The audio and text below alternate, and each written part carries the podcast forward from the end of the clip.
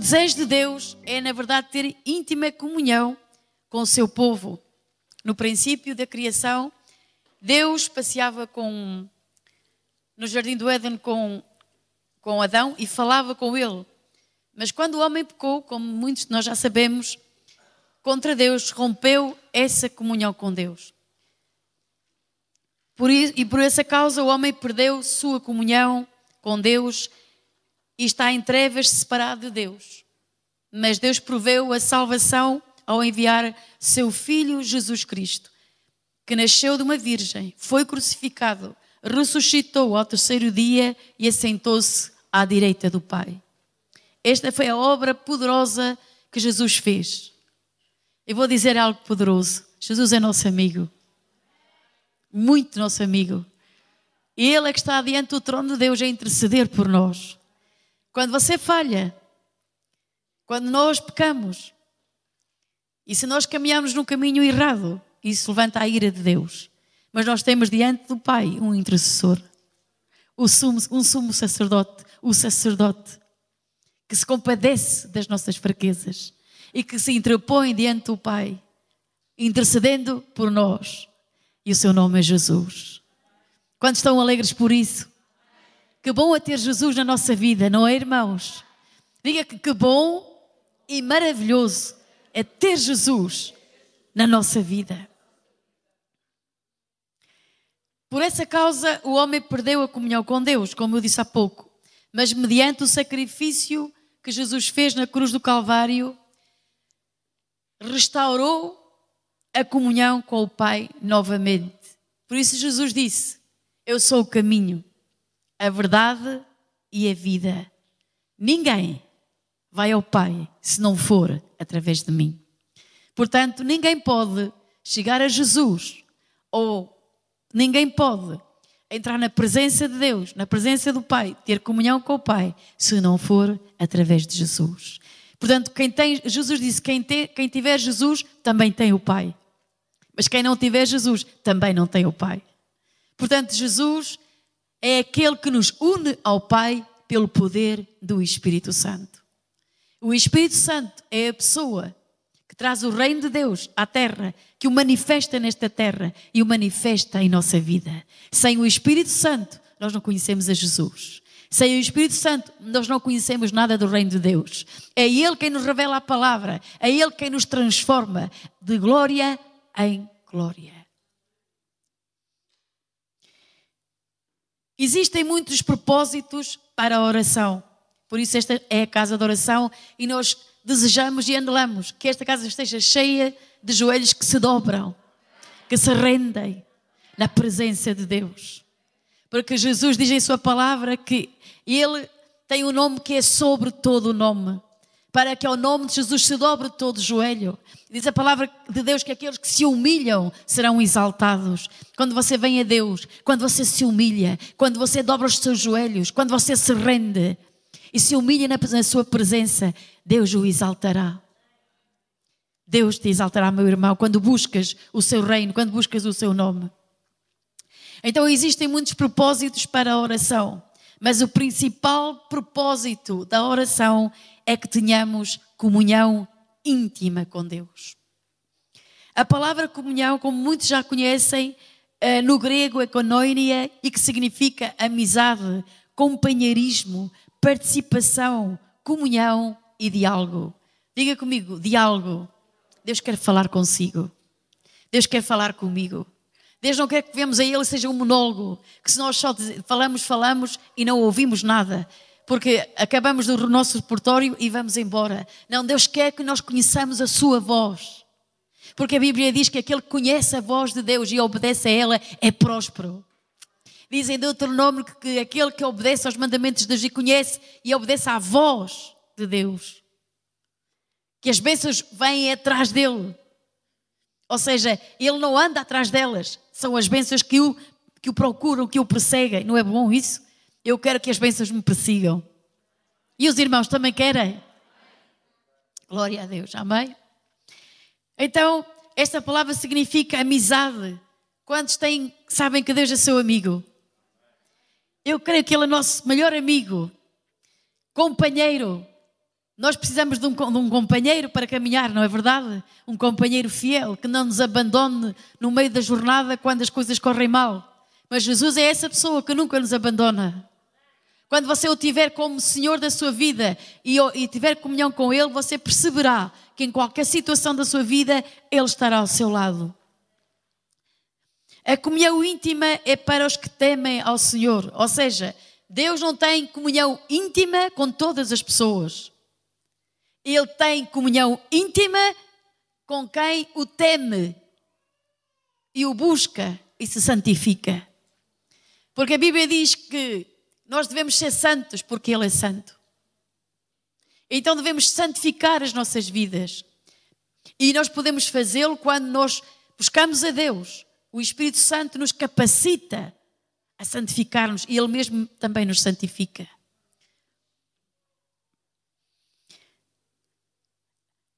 Deus deseja ter comunhão íntima com os que o temem e com o justo. Se aplicarmos isto à nossa vida diária, diríamos o seguinte: a comunhão é com aqueles que são honrados moralmente, que têm fome e sede de santidade. Posso ouvir um amém nesta noite? A igreja que vai para Jesus, que vai subir não é uma igreja suja, é uma igreja limpa, lavada pelo sangue do Cordeiro. É uma igreja imaculada, purificada, santificada, que vai subir ao encontro do Senhor. Não posso ouvir um amém? Quantos sabem que Jesus vai voltar em glória e poder? E que, primeiramente, Ele vem às nuvens buscar a sua igreja. E que vai tocar uma trombeta. E quem ouvir a trombeta subirá. Mas quem não ouvir a trombeta não subirá. Eu creio que você e eu vamos ouvir a trombeta. E se ele vier esta noite, nós vamos ouvir a trombeta. E se ele viesse agora, nós íamos ouvir a trombeta. Porque se não ouvirmos a trombeta, não vamos subir. Há uma trombeta que vai tocar. Eu não sei o som dela, mas eu vou ouvir esse som. Você crê nisso, irmão? Você crê que vai morar com Jesus para sempre? E sempre? Por isso, aquilo que você está sofrendo agora, qualquer dor que você esteja a sofrer, não é para comparar com a glória que se há de manifestar em cada um de nós pelo poder de Cristo. Diga comigo: Cristo é Senhor e é maravilhoso. Você crê nisso, irmão? Portanto, Deus procura ter essa, eh, essa, essa eh, intimidade com os que têm fome e sede de santidade e com os que têm as suas contas em dia com Ele. Sabemos, através das Escrituras, que Deus não pode ter comunhão íntima com indivíduos que vivam em pecado. Portanto, não é o facto de uma pessoa errar ou falhar uma vez, é o facto de a pessoa praticar e viver na prática do pecado. Deus não pode ter comunhão íntima com essas pessoas, porque Deus é santo. Posso ouvir um, um amém? Deus é santo. Diga comigo, Deus é santo. Não estou a dizer que somos perfeitos, mas que nós temos que caminhar em santidade pelo sangue do Cordeiro. Posso ouvir um amém? Por isso é que os irmãos me ouvem a orar muitas vezes, a clamar o sangue de Jesus, que nos descontamina, que nos purifica, que nos santifica, porque se esse sangue não nos lavar, não nos purificar, você não pode entrar na presença de Deus. Eu não posso entrar na presença de Deus, porque o sangue de Jesus é que nos purifica do pecado, da má consciência, nos santifica e nós temos que nos humilhar, ir à presença de Deus com humildade e dizer: pequei, falhei, Senhor, purifica-me, santifica-me, eu desobedeci, eu fiz aquilo que não te agradou. Posso ouvir a mãe? A gente pensa que pecado é só aquelas coisas como mentir, claro que é pecado e outros pecados, mas também desobedecer quando Deus diz faz isto e nós não fazemos, isso também é pecado. E nós devemos dizer a Deus: perdoa-me, porque eu não fui capaz de fazer a tua vontade. Não é que Deus vai, vai, vai ficar zangado consigo. O que Ele vai é ajudá-lo a vencer. Mas temos que ser humildes e dizer: é verdade, Senhor, e mais uma vez eu não consegui. Perdoa-me. Mas eu quero vencer. E quando você tem um desejo de vencer, um anelo de vencer, o Espírito Santo vai ajudá-lo a vencer. Mas nós temos que determinar que queremos vencer, que queremos a vitória. Não sei se estão cá nesta noite. Quantos respondem a isso nesta noite?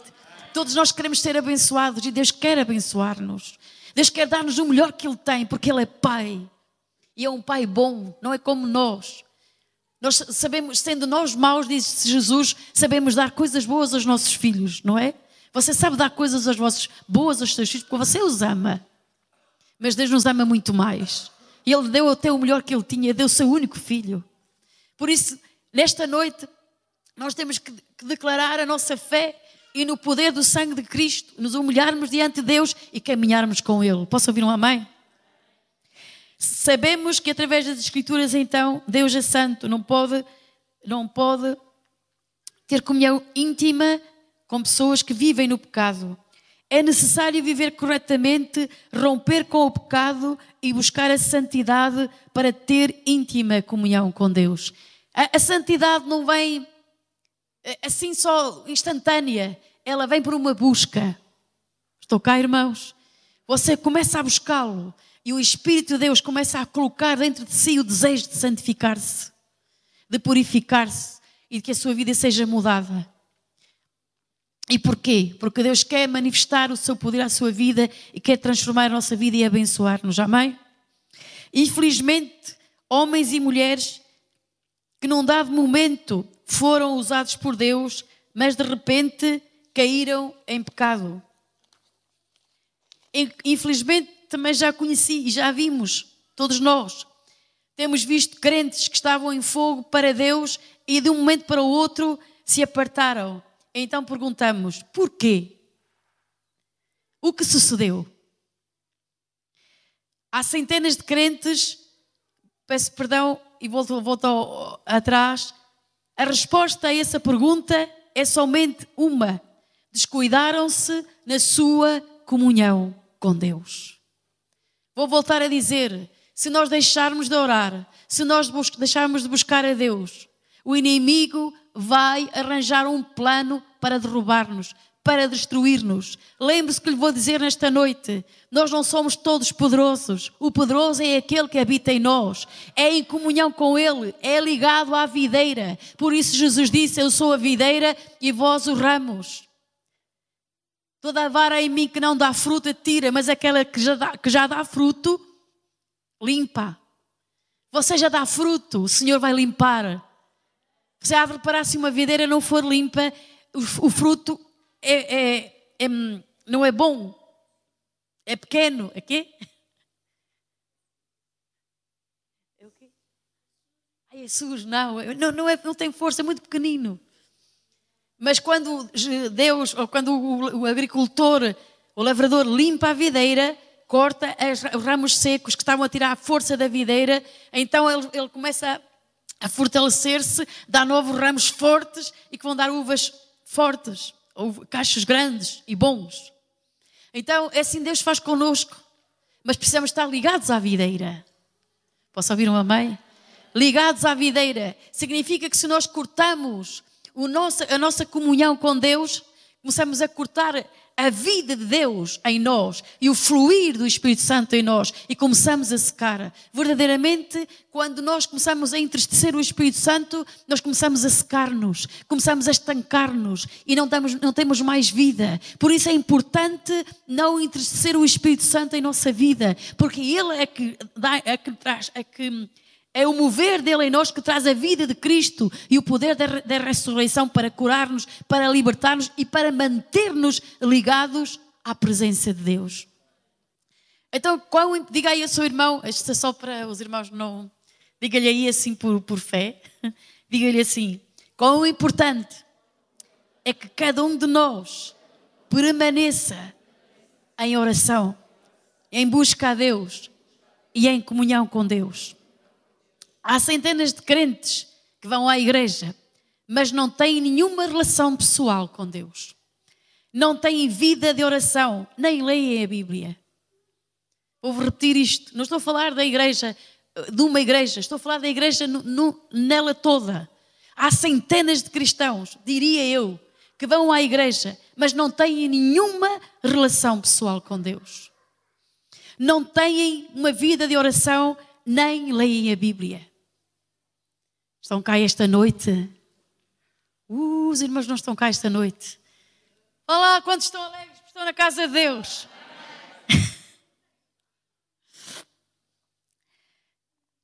não têm uma vida de oração nem leem a Bíblia, não sabem qual é a vontade de Deus para a sua vida, não sabem o propósito de Deus para eles, nem têm a visão de Deus. Alguns vivem em pecado e nem têm nenhuma ideia de quem é Deus. O receberam como Salvador e Senhor, mas, mas nunca desenvolveram nenhum relacionamento com Ele. Sua vida é sem nenhum poder, continuam miseráveis e sendo fracassados na sua própria fé. Deixe-me que eu lhe diga isto. Se nós recebemos um benefício de Deus, devemos ainda mais honrá-lo e amá-lo. Se você tem um problema, ainda deve buscá-lo mais e mais. Às vezes é verdade, parece que não temos força, mas mesmo assim vamos à Sua presença. Nunca sairemos de lá sem recompensa. Vá à presença de Deus continuamente e você será uma pessoa vitoriosa.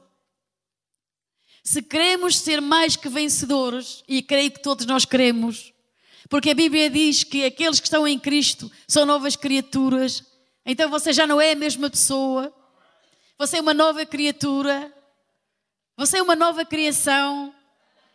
Aleluia! Você é uma nova criação, foi elegido por Deus.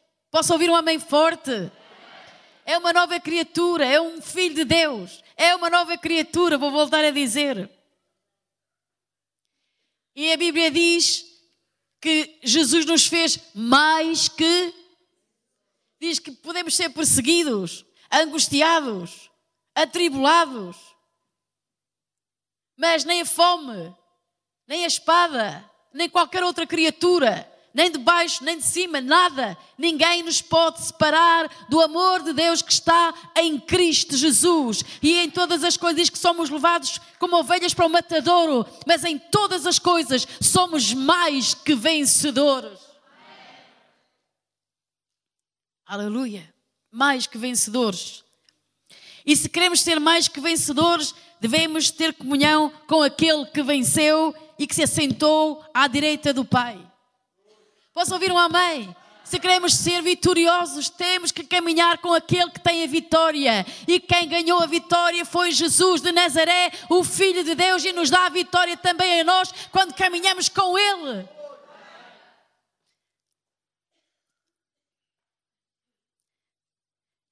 Como seremos transformados de glória em glória se não buscamos o seu rosto?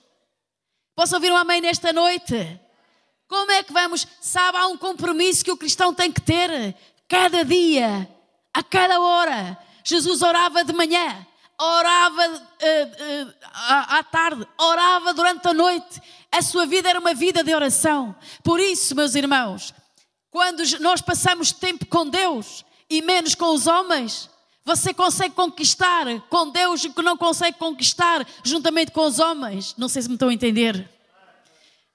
Aleluia! Quando Jesus saía daquelas vigílias da noite e apareciam os leprosos, os paralíticos, os cegos, Jesus os curava a todos.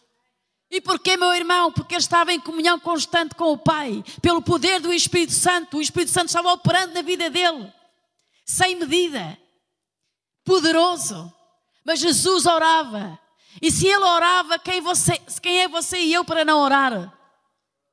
Como é que nós podemos querer ver Deus transformar vidas, transformar a nossa vida, transformar a nossa família, romper com paradigmas, romper com maldições, romper com enfermidades, destruir muralhas, se não buscarmos a Deus?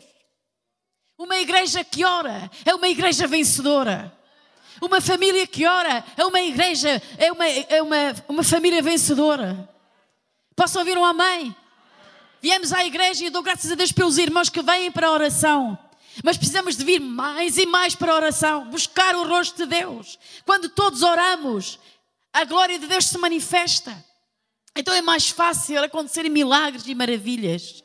Porque estamos unidos, porque Deus derrama a bênção quando nós estamos unidos. Durante este ano, vamos unir-nos em fé, vamos unir-nos no amor de Deus. Não importa as diferenças, importa o propósito para onde caminhamos. Caminhamos para o céu, caminhamos para a vida eterna, caminhamos para vencer, caminhamos para conquistar almas para Jesus, caminhamos para ver a glória de Deus, para ver o inusual, ver os caminhos abrirem-se, o mar abrir-se porque Ele é o mesmo, ontem, hoje e eternamente. Diz a palavra de Deus: quando a nuvem da glória descia, se desceu sobre o templo, ninguém, nem os sacerdotes, puderam estar de pé por causa do peso da glória. Nós precisamos do peso da glória que deixa sobre este lugar para curar os enfermos, para libertar os oprimidos, para transformar vidas. Nós queremos a glória de Deus neste lugar.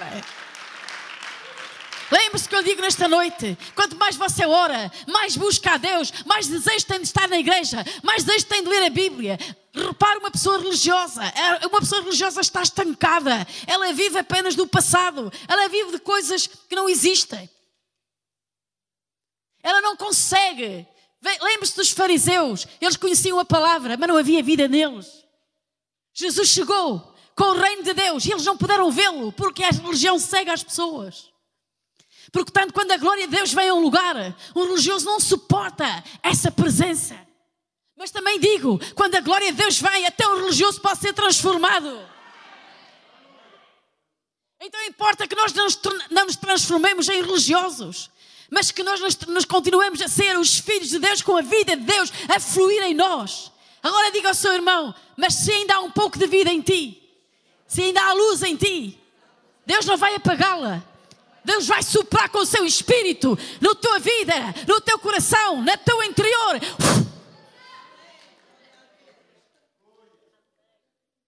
Posso ouvir um amém? A Bíblia diz que Deus não pisa a cana rachada, nem, nem, nem apaga o, famio, o pavio que fumega. Se tu ainda fumegas, ainda deitas um fumo, louva a Deus, porque estás no lugar certo, onde o Espírito de Deus pode soprar com o sopro do seu Espírito, com a vida de Cristo. Deixa que Ele sopre em tua vida. Deixa que Ele sopre em tua vida. Se o Espírito de Deus não soprar em nós, não há vida sobrenatural.